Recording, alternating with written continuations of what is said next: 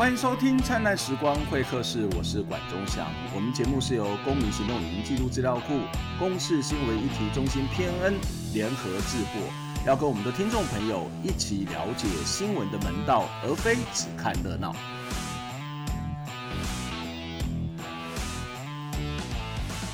上礼拜我们其实访问了南铁的被拆迁户黄春香，呃，但是没想到这个访问完之后呢，没有多久，这个呃，我们看到这个铁道局他们就去拆掉了黄春香跟陈世晓这两个最后的两户的房子哦。那当然在这个过程当中，我们也全程的记录跟报道，这样一个发展事实上让人非常非常的遗憾。所以今天在节目当中，我们会邀请到政大地震系的教授徐世龙徐老师来跟我们谈这个话题。徐老师你好，你好。呃，正式访问徐老师之前呢，我可能要先回应一下，在上个礼拜我们节节目播出之后呢，在公示的这个 PNN 的呃这个脸书下面有一些留言，因为我们是有两个单位合作，呃，所以我先回应一下刚刚的讲的那个留言哦。那个留言就有一位呃朋友他说，公司已经数次站在反拆迁户的立场，做了好几次的政论专访，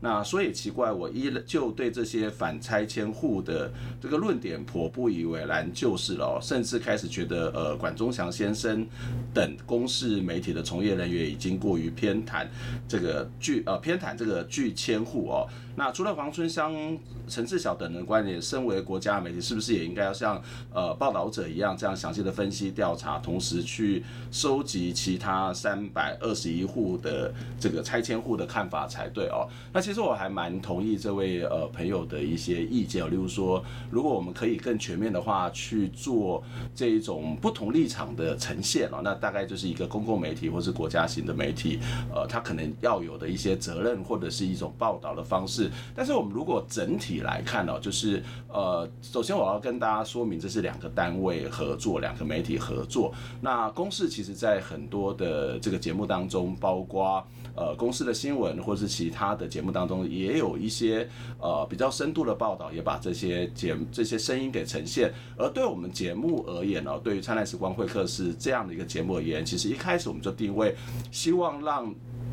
这个社会里面的少数者哦，那他能够有比较完整发声，说明他的状况的机会。为什么哦？一方面我们可以看到主流媒体大部分会做所谓的客观平衡的报道，那另外一部分其实官方它可以有很多不同的呃资源来去表达他的意见跟看法。那相对之下，这些可能被认为的被迫的拆迁户，他的资源比较少，而且他的发言大概常常在媒体上面看到，大概就是所谓的。冲突的面向，所以我们希望会有一个时段，会有一个空间，好好的让大家把这些话讲清楚哦。那不瞒各位说，其实大概在三四年前，呃，赖清德还是在担任市长，或者在更早之前，我曾经就希望这个节目能够去访问这个赖市长跟南铁的这些反对拆迁的这些住户，希望两边可以在这个平台上面来进行对谈哦。但是可惜的是，呃，这个台南市政府那边，呃。不置可否，并没有回应我们的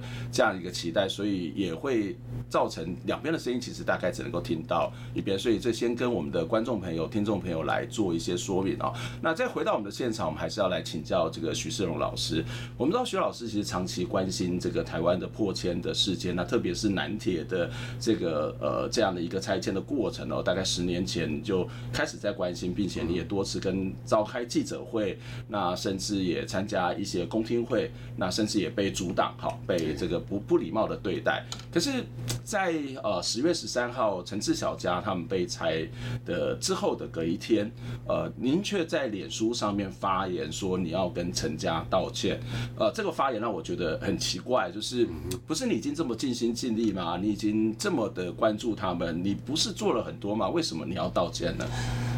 哎，也就是蛮遗憾的，就是那当天现场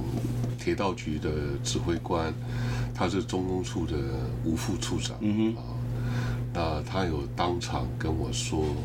他们呃十月十三号只是来进行陈家建筑物的封存，嗯，啊，不是要把它拆毁。封存是把它这个房子给先保留下来，先保留下来啊。所以他说，呃，他们只会在陈家的大门先用木板把它垫起来，嗯哼，不要让任何人呃进出嗯、啊。但是陈家因为还有东西在里面嘛，哈。呃，他说陈家还是被允许可以从后面厨房的地方来进入，继续搬把他们的东西把它搬走。嗯嗯。那我一听到这个，我觉得这是呃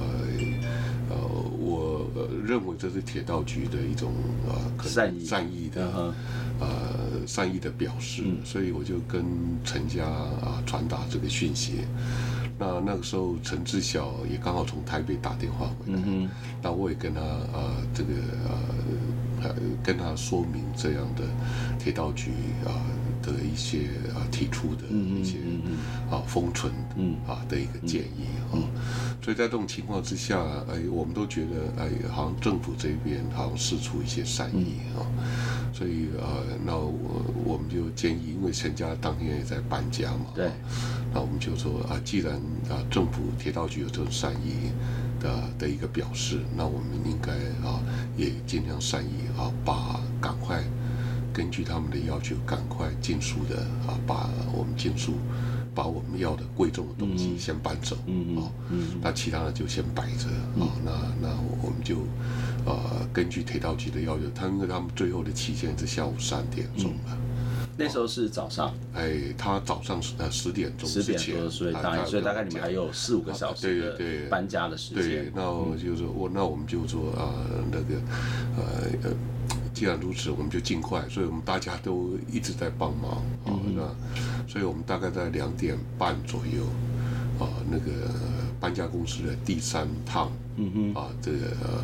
呃，大大大概就已经完成了。嗯，虽然还留下一些零星的东西，嗯，但是比较贵重的大概已经把它搬走啊。那这是呃，这也不是只有我一个人听到了啊，我们的伙伴其实也听到，呃，这个中共处的副处长。有做出这样的一个承诺，嗯，等等，所以这个承诺后来并没有执行嘛？并没有执行。等我们离开之后，呃，中工处那个怪手那个大钢牙马上就进驻，嗯哼，然后马上就把陈家把它拆毁，嗯，就人离开之后，对，离开之后，所以，嗯呃，我本来以为说，呃，铁道局中控处会信守承诺，但是，呃，非常遗憾啊，呃，他们显然。没有这么做啊，所以后来我在回台北的路途当中，我接到一些电话。那朋友跟我讲，我就觉得蛮难过的。嗯，我想这样的一个过程，当然是从铁道局的角度，呃，他也许他觉得他要依法行政，可是在这个过程当中，你们还是不做最后的放弃嘛？哦，就是包括希望能够把这个东西房子的整理好，然后房子可以保留下来，甚至本来隔天还要开一个记者会，就是要把陈家贡献捐献给国家。实际上，我们在这个过程当中看到这个南铁的这个被拆迁户，不管是皇家。也好，或陈家也好，都是某种的这种节节败退。他其实也是不断的在在退让，在做妥协。那最后，其实很多人看到就是楼梯，楼梯包括两个，一个是黄春江他们家的楼梯，他们希望能够有楼梯可以让他们到二楼去了。如果把这个楼梯拆掉，这个房子大概某种程度上面大概就能够使用的比例，或者是甚至非常非常的不方便。另外是陈家的楼梯，这个陈家的楼梯事实上是有在建筑上面的美学跟文化上面的意义。当当然也。包括他们希望能够成为一个博物馆。那在这里面，其实为什么最后会变成是在楼梯上面的纠结，或者是为什么这样的一个楼梯的保留，到底你们想要凸显什么样的一个现象呢？因为呃，两边的楼梯啊，其实呃，对于两家而言都是算蛮重要的哈。一个比如说陈家。他有比较一些艺术方面的的一个价值啊，但是呢，呃，在黄家它其实呃非常关键啊的一个实用性的一个价值啊。那其实都这都涉及到那个土地征收它的呃最根本的一些前提要件啊。那他们在争执的也是在争执这个啊那。呃，但是比如说土地征收一定要是最后迫不得已的手段，嗯，哦，那比如说在皇家，他们在最后他们提出来，其实我们土地征收条例里面第五十七条，还有可以设立地上权的一条道路啊，可以走。也就是我们，比如说我们大家都搭过捷运嘛，哈，捷运呃，其实 它大概走地下，它这个地上其实有很多私人的呃建筑物，嗯嗯啊，那比如以捷运为例，那还有高工局，比如说我们经过很多的隧道，嗯，哦，那隧道上面其实也有很多呃私有的土地，嗯。但是政府并没有完全的征收。对，哦，那如果按照这捷运还有呃高速公路上的隧道的一个经验的话，那其实铁道局也可以往这边来思考。嗯、我们不要全部的把呃呃土地所有权把它剥夺。嗯，我们可以透过地上权的一个方式啊来进行，而且这个法律规定是可行的。嗯，啊、哦。所以我们可以看到，这是一个依法有据，然后其实在现实上面，也许只要在公法上面做一些调整，它就可以达到。那这样的一个诉求，这样已经到最后看起来很卑微，房子都让你们拆掉，要拆的让你拆，但是让我一个在居住上面的方便，让我在呃文化上面这个价值可以做一个很重要的纪念馆。为什么这样一个诉求，铁道局或是这样的一个民进党政府却不接受呢？那现在房子已经拆了哈，那我想刚好可以透过这个节目，啊，把我们中间协商的过程有一些秘辛啊，可以跟大家做一个分享啊。我们曾经跟铁道局啊，呃，局长、副局长，还有中工处啊，这个重要的一个成员，我们曾经进行过协商了。嗯嗯。那铁道局他没有办法接受，大概就两个理由了。两个理由，他说，呃，第一个理由就是，哎呀，我们当初如果采取别的功法的话，那这问题就可以解决。嗯，那我们就跟他、跟局长、跟副局长跟他们讲，我们在九年前我们就拜托你们采取别的功法。嗯。那你不能够用这个理由啊、呃、来说这个这个，如果才到九年之后，你们再用这个理由来回应我。别的功法是指圆轨？哎，其实对，也是圆轨呃地下化，嗯哼，或者说我们现在在明挖覆盖，嗯，明挖覆盖嗯，那或者浅盾，嗯，哦，那是或者其他的一个功法，其实不只是这两个功法而已。所以其实，在之前你都提出了很多的我们之前都提出，九年前自己不做，他们不。现在又说，那以前用这个方法对不对？那某种程度也间接承认之前的功法是可行的。是可行的，是可行的。但是这是第一个了啊。第二个，他们的一个理由就是说，哎，这个其他家都已经拆了，嗯，像你们两家不拆的话，对其他家是是不公平的，啊，是公平的。那我们就。给我这个感觉，这两个理由我们都没有办法。第二个理由好像是说，我们之前都拆了，那对他们不公平，那我们继续也对你们不公平，所以整体就会变成对，所以意思说我们就是必须将错就错了。嗯嗯，我们已经没有没有回头路了。嗯嗯，哦，那这个是哎，我第一次把我们沟通协商的一些嗯呃一些秘辛，跟借由这个节目跟全国的啊一些。观众跟你们分享。不不过看起来这样的一个两个理由，对我来讲都是一个不太成为理由的。我们也没办法接受啊。对，有点有点从某种程度是有点有点荒谬了，就是嗯，对啊，那表示你之前是可以做，为什么不好？对，不好。那为什么如果你发现这个是错的，为什么还要将错就错？我我觉得这不太是一个公务机关应该要有的一种回应或者是一些做法。不过这里面也凸显了一件事情，就是在这个过程当中，我们可以看到，包括。徐老师，包括这个呃南铁的破千户这三百多户当中，也不是只有这这两家嘛，在过程当中，很多人他可能慢慢的被被迫要妥协，或者是被到新的住宅，但是其实我们也听到有一些不一样的声音，不见得每个人都很喜欢那个地方。那但是无论如何，他其实在这过程当中都试图要去沟通，甚至提出了对案，提出了在专业上面的意见。可是为什么这个意见没有被接受呢？到底在这个过程当中，政府是如何跟民众沟通，特别是。是蔡英文总统就说，呃，民进党是一个最会沟通的政府。那到底沟通了什么？在制度上面，或是在其他的面向，呃，这些看起来可以做的方法，为什么不被采行？我们先休息一下，再回来来谈这个话题。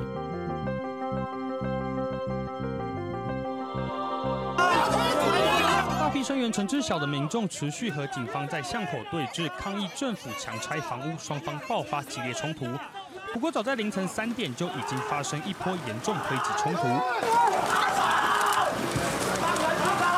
台南铁路地下化东移案，铁道局原本预计十三号零点将进行拆除最后两户待拆户的作业。后来改为六点，不过凌晨三点半左右却开始封路架起铁巨马，企图要强力驱离，引发声援民众气愤。而不止声援陈志晓的民众爆发多次冲突，另一边也让声援黄春香的民众不满。坚守原梯，坚守原梯，要居住权，要居住权。声援民众一度坐进黄春香家中，手勾手高歌和喊口号，希望能阻止强拆。不过人不敌警方强制驱离，统统被抬离或拉了出去。而陈之晓家中则默默收好行李，但陈之晓妈妈难掩悲伤情绪，低头频频拭泪。清晨六点一到，铁道局宣布开始强拆。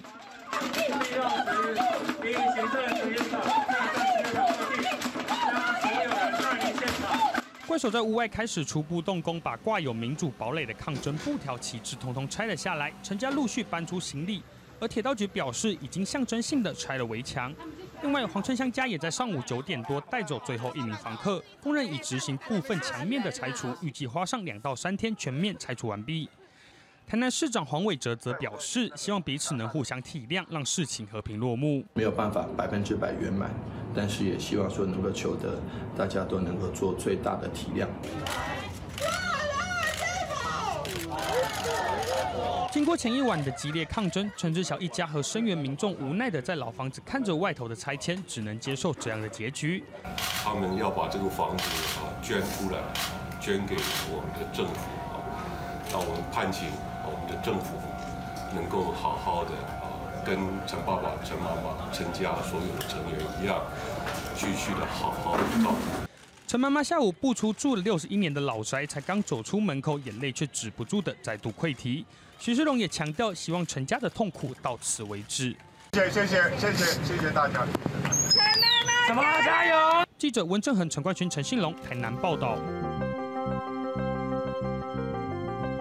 欢迎再次回到《灿烂时光会客室》，我是节目主持人管中祥。在我们今天到了正大地震系来拜访徐世龙老师，来讨论这个南铁的拆迁案，我们要做整个过程的这些回顾哦。徐徐老师你好，你好。呃，刚刚我们在节目当中有提到，就是在这个过程当中，包括最后在楼梯的部分，你们还是都提出了对案。那甚至在刚刚的访谈当中也提到，在九年前、在十年前，你们就提出了不同工法的这个施作。那其实，在一个公共政策的这个执行上面，如果能够有纳入所谓的地方知识，呃，这个在地人的意见，其实它常常反而会让这个公共建设更符合人民的需要，然后它也可以呃去减少一些专业业上面的盲点，因为在台湾常常是专业者做决定，可是专业者他未必对于现实的状况是了解的，所以我常会开玩笑说，台湾的呃公共工程有点像模拟城市这个游戏一样，就是大家就玩，然后就在。一个办公室去做决定哦，好，那就算这样子做决定，也也是一个政府比较效率的方法啦。但是回到一个现实上面，好，那你做完了这些决定，或者做完了这些规划，那跟民众之间的沟通是什么？如果我们从以南铁案为例，就是其实我们过去也访问过陈志晓，他其实很多时候他的诉求很简单，就是我只想要平等对话。对，在这个过程当中，有什么样的一个政府没有跟你们沟通过吗？或是政府在沟通的过程当中用什么样的法规，用什么样的形式，或者是为什么你们会觉得政府的沟通是一个不平等的对话呢？因为呃，这涉及到我们现在的呃法定计划程序，嗯哼，其实依然是非常威权的，嗯，好，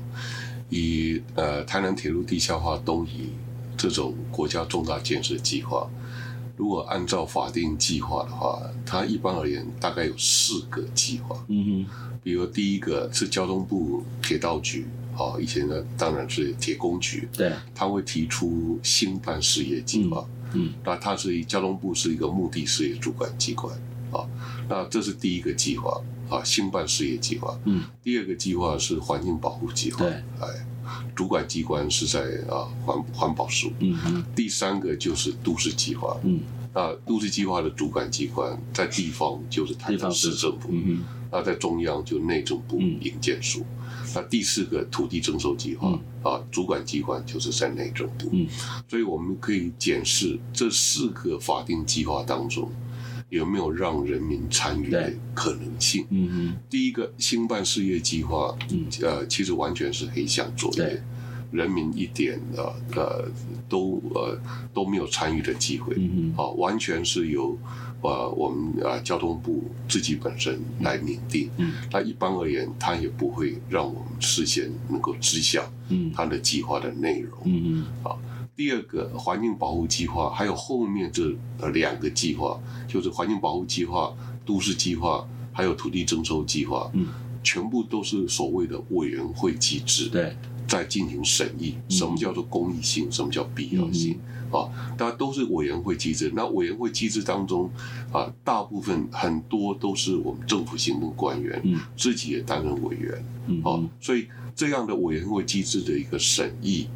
其实大部分也都是采取专家。知识，当然他有一些学者专家，但他还是专家。对，有专家啊，但是呃呃，比如说以都市计划为例，以呃都市计划委员会为例，嗯，啊，那总他大概地方大概。呃，以往大概十几位，后来增加为二十几位，到中央也只有内政部都委会，也只有二十几位而已。但二十几位当中，大大概一半都是行政官员，嗯，啊，那其他的啊学者专家或地方热心公益人士，其实也都是为。啊、呃，由市长自己来聘任啊。那在这种情况之下，这些委员他不是对人民负责，嗯，他是对市长的，因为他的权力的来源是来自于市长行政机构，没有错。所以我们这些其他的一个计划，其实呃，那个权力完全掌握在非常少数人的一个手上啊。所以在这种情况之下，呃，这个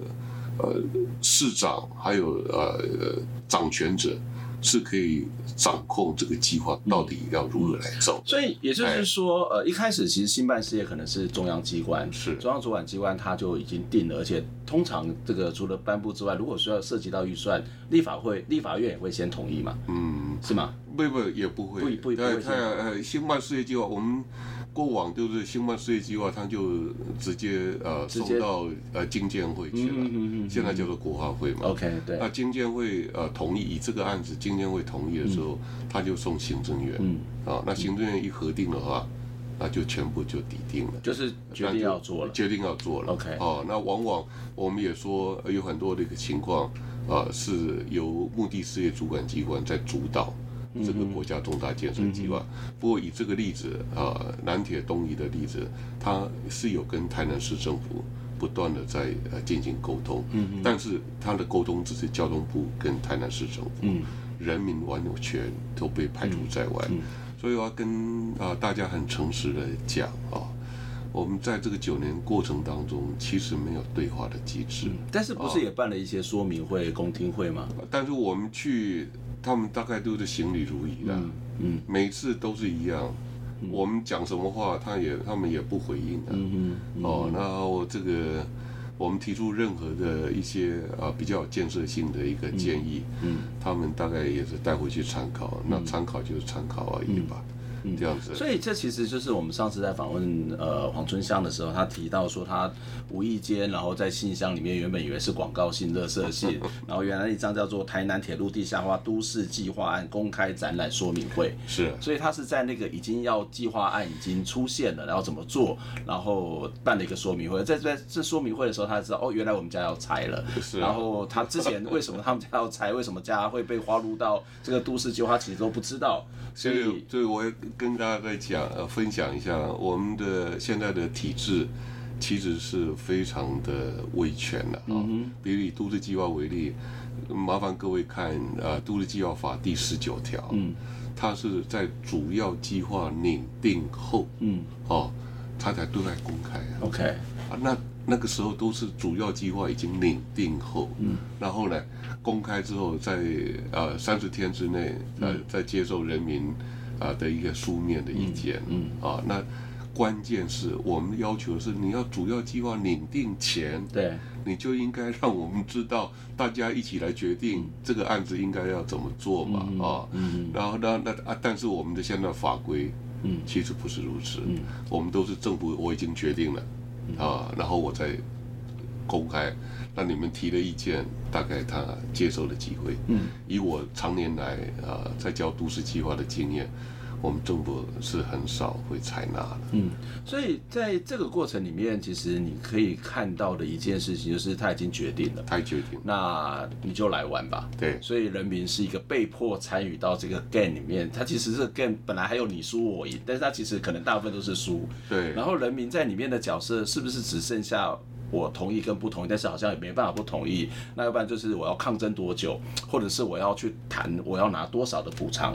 对，或是条件是什么？所以最后会让他觉得说啊，你怎么都在谈钱？你怎么都在要钱？然后你是不是钉子户？你是不是贪得无厌嘛？没有错，但是我们的土地征收啊，一定要先满足一些公益性、必要性、比比例性，对，最后迫不得已的手段啊。那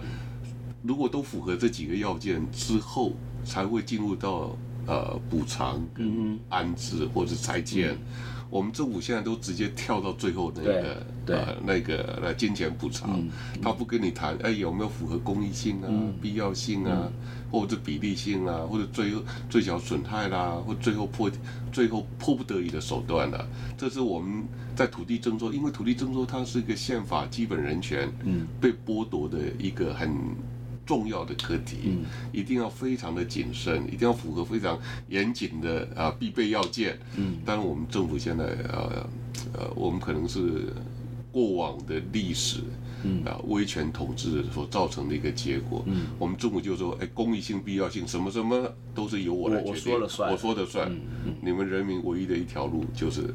拿了钱你就给我走。嗯。嗯我们现在就反正你的地我要了，你的房子我要了，要多少钱来谈吧？啊，我要给你这么多钱，如果你不愿意，那就来谈啊。不谈的话，你还是要。你不接受，他还是继续谴责你哦。你不接受，那那那你是不是觉得钱太少？太少。然后其实现在有很多的网军，或者是其实也不再是网军，有些他其实期待城市发展，他很自然而然就会对这些人是一种反感，觉得他们是破坏社会进步的一些这个。对，然后我们又政府又不断的在呃给我们。我们社会有呃错误的观念，嗯、我们一直认为国家的重大建设一定就会有土地征收，嗯嗯、我们把这两个做一个链接，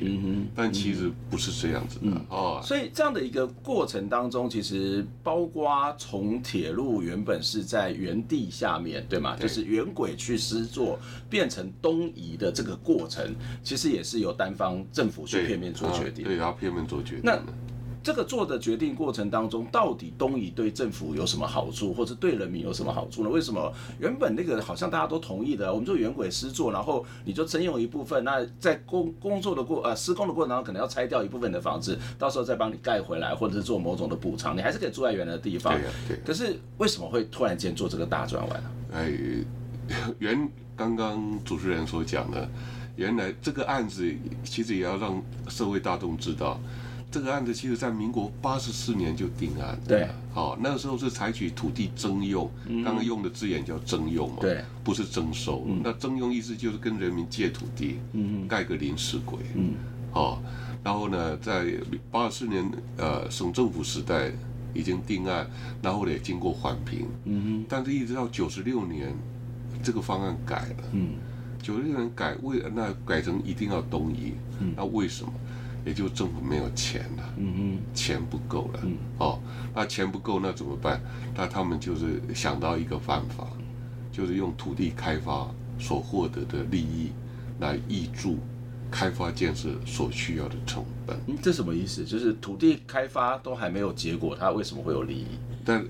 你可以土地开发，你可以未来一起它有一些，嗯哼，呃，这个这个呃，可能。会盖了一个蛮大的一个容积，蛮.建壁，所以他他就会想说，未来我盖完之后，我可能会有一些其他的因为设施，然后我可能税收，或是我可能租用等等，没有错，补偿回来。对，那比如说以后呢，就是他们这个案子涉及到的就是台南火车站站区的整体的开发，哦，那其实他已经都有这个规划案，嗯、已经都有图了。啊，以后的量体会非常的大，那他就计算以后大概，呃，我的呃地价税、呃土地增值税、我房屋税我能够收得到多少啊？那用这一些我来弥补啊，那我我的开发建设所需要的成本，嗯、或者说以后呃这个地方我能够租用，嗯、我能够把它出售，嗯、我能够获得多少钱？嗯、啊，那这个啊呃台南。火车站站区的开发，到底未来要变成啊商业区哈使用？那商业区又分成很多类，它的强度有多少？嗯，这个都必须要台南市政府来协助。嗯，好，所以这个案子就等于是交通部跟台南市政府两边要谈哈。嗯，哦，那他们只顾谈自己的，嗯，那只顾为了自己啊这个这个呃财政上的一个需要。只顾自己啊的一个利益到底有多少？但是他完全忽略了人民啊，呃，为了自己的收益能多一点啊，他就用征收。人民的一个土地，不是不是啊？问题是你考虑到你自己的收入多一点，或是你或者是换一个角度，是国家未来可以因为这样子能够这个发大财，经济会变得好，收税收会比较多。那这个某种程度上面是拿人民的财产、生命财产去做赌注嘛？没有错，去做赌本嘛？那赢了就赢了嘛？啊，如果输了嘞？就是我们不不没有办法去知道未来的这种公共利益是不是真的落实，或者是真的如像那期待。我们其实看到有很多地方，包括地价呃这个高价化或者站体的改变，其实在旁边还是很惨，很惨。它并没有真的因为这件事情呃这个县市的税收就增加，或者是它的财政就会改善。没有错啊，你会看那个高铁车站旁边很多苗栗啦、彰化啦。嗯其实情况都是呃不如一起了啊。那我刚刚提得到，我要再补充一点，就是我们现在的都市计划书里面，这是官方呃文件啊。我们的以台南这个为例，当初的都市计划书里面是把土地征收当成是财务计划当中的。部分，嗯嗯，哦，比如说我们土地征收，我们要花多少钱，嗯，啊，要补偿多少钱，拆迁要多少钱，所以它土地征收，我们现在都市计划是从什么什么观念来看待？它是用成本效益的观点来看待。嗯，那我们现在我们要求的是，哎，土地征收是一个宪法基本人权的课题，你怎么可以用？财政上成本效益的观点来看待，嗯嗯、我想这是一个基本的一个冲突、嗯。除了在这个所谓的跟人权上面冲突之外，我们还是先帮政府想一想好了，就是如果他真的是要去变的是说，刚刚谈到去能够去赚钱，能够去解决税收或是财政的问题，那他到底做过多少的精算？我觉得这个其实是一个很重要，例如说，我在看很多时候，我们看到一些政府的规划，例如啊这条路要做，然后到底未来五年、十年会有多少人，然后多少使用，然后你为什么有这么把握，有这么大的预期？这些精算到底是从哪里来？就是真的是有这么的精确吗？没有啊，我们都是我们有一句谚语吧，就是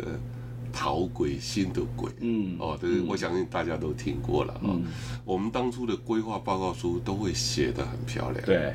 哦，那个，呃呃，美丽的迟早让我们呃这个陷入那种呃非常美好的想象当中，嗯，我们就以为说，呃，未来的发展是马上呃几手可以获得那个很庞大的利益，嗯嗯，但你如果看很多的呃这个征收案，很多的国家建设开发案，其实到未来都跟原来的规划。有很大的一个落差，嗯嗯，哦，根本就没有实现当初啊所我们所想象的那么庞大的利益，对，啊啊啊，这个甚至没有实现的利益，政府还不断的在亏钱，嗯哼，啊，那这个在这个部分，我们现在我们的我们社会好像习以为常，哎，嗯。这是一个很严重的问题。不过，不过我们要晓得这一件事情，就是政府的钱就是我们的钱了。是啊。政府如果浪费了，就是浪费我们的钱。政府的钱消失，就是我们的钱消失。没有错啊。嗯，没有错啊。所以，其实我们国家现在财政呃赤字很严重。嗯。每个人平均负债是超过新台币一百万。嗯嗯。那那那我们还让政府这样不断的在在在玩弄一些手段。嗯。那个也就是因为政府没有钱了。啊，政府没有钱，他不断的透过征收，啊，那他希望能够来弥补他财政上的一个窟窿。嗯嗯。但是用这种方式，往往会造成这个窟窿是越来越大。嗯。最最后一个问题请教，就是其实我们都看到，不管您的说法，或者是这个陈志小老师的说法，或者是我们其实在录影的现现在都还在持续的抗争，在皇家都还看到很多学生在那边希望能够呃能够还还持续的沟通，可以政府的态度可以改变。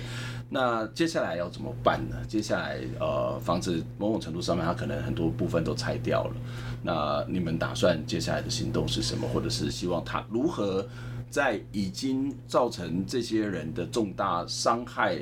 之后，我们还可以有什么样的挽回，或者是有什么让他不要让这个伤害再继续扩大的方法？我想这个不管是陈家或者黄家了哈，他们都还会继续坚持下去了。嗯那坚持下去的方法啊、呃，当然也不纯然只是在那边抗议啊。那其实两家其实都有提出一些行政上的诉讼，嗯，嗯这个诉讼的程序其实还没有走完，嗯，哦，那他们还原来就已经在诉讼，在诉讼，对，还没有走完。啊，比如都市计划，其实也只是一审嘛，哦，那我们就会再走。那土地征收的行政诉讼，其实刚刚开始而已，啊，所以未来这个呃谁谁输谁赢，其实可能还会很难讲了哈。那另外一个，我们呃把它不管是陈家或黄家，虽然自己本身遭受到很大的伤害，不过他们往往会把这个伤害把它扩及到。变成一种大爱了啊，这也是我非常感佩的。呃，那我们未来会积极努力来进行法律上体制内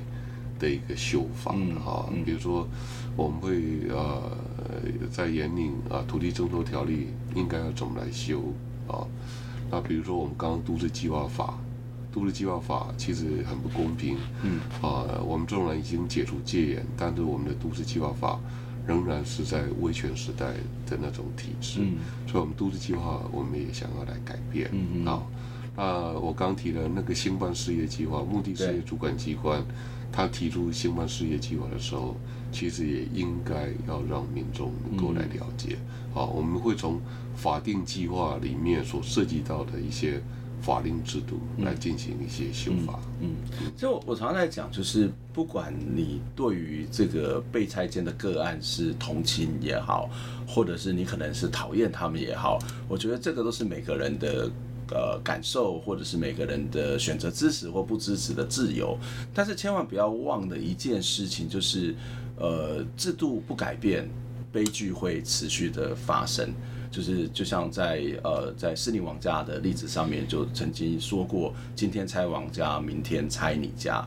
我们除了去关心或者是你喜欢不喜欢这些被拆迁户之外，更重要的是，我们应该要把我们更大的力量、更大的心心血是放在这个制度上面的改变。刚刚从制度上面你会发现，台湾的土地征收、台湾的都市计划等等的制度，充满了非常非常多的问题在里头。我们看到人民的角色是消失的，甚至是只能够被迫去参与这样一个游戏，所以制度的改变是很重要，我们也会持续的关心。谢谢，非常谢谢徐老师来接受我们的访问，希望下次有机会再跟你讨论相关的问题。好，谢谢，我们下次再会，拜拜。